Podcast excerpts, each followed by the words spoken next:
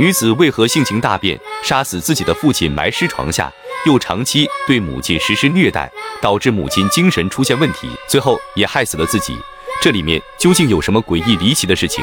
《诡案实录之恶灵凶杀案》继续为您更新。话说，秦头一行人在女子的房间里发现了一间隐秘的密室，死者的照片也放在这个密室里。这些疑问笼罩在几个人的心中。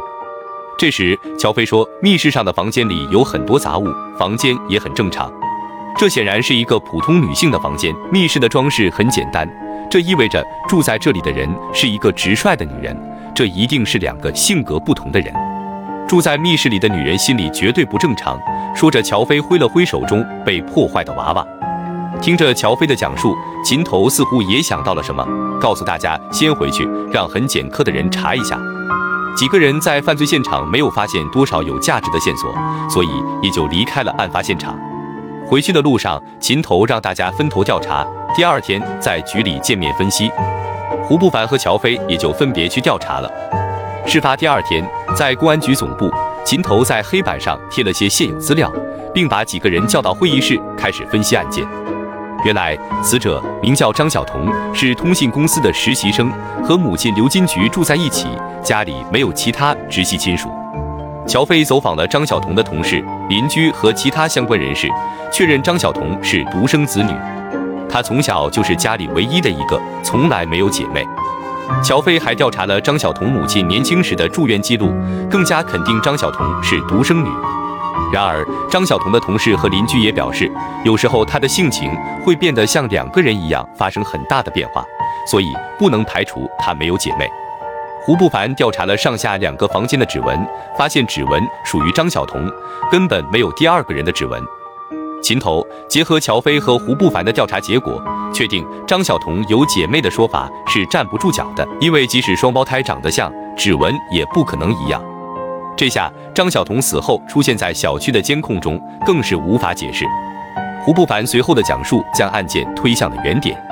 原来胡不凡调查了监控和天眼，发现张晓彤除了在小区监控出现过外，从小区出来，沿街的监控没有拍到他，就像凭空消失一样。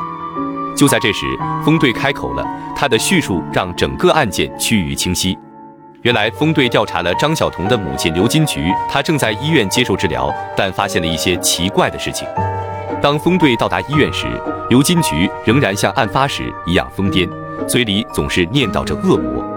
当风队进入病房时，刘金菊仍然没有反应，一直躲在角落里。风队看到这种情况，知道按照正常的方法得到有用的信息是不可能的。风队不得不用铜铃和咒语让刘金菊陷入催眠状态。但刘金菊此时处于疯癫状态，风队还是花了一些时间深度催眠她。但没想到，刘金菊一进入催眠状态，风队还没开口，她就已经开始嚎嚎大哭起来，讲述了事情经过。刘金菊说：“张晓彤是个很孝顺的孩子，平日里对她很好。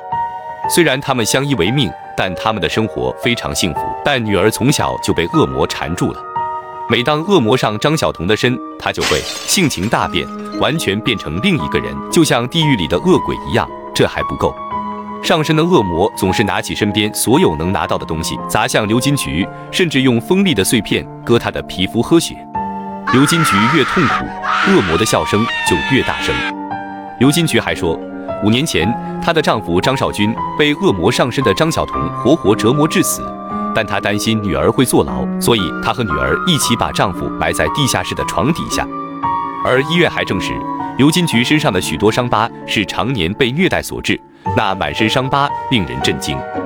而在地下室的床底，果然挖出了一具男性尸体，经证实，确实是张晓彤的父亲张少军。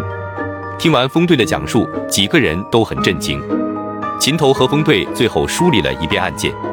原来张晓彤有严重的精神分裂症，分裂的人格有很强的暴力虐待倾向。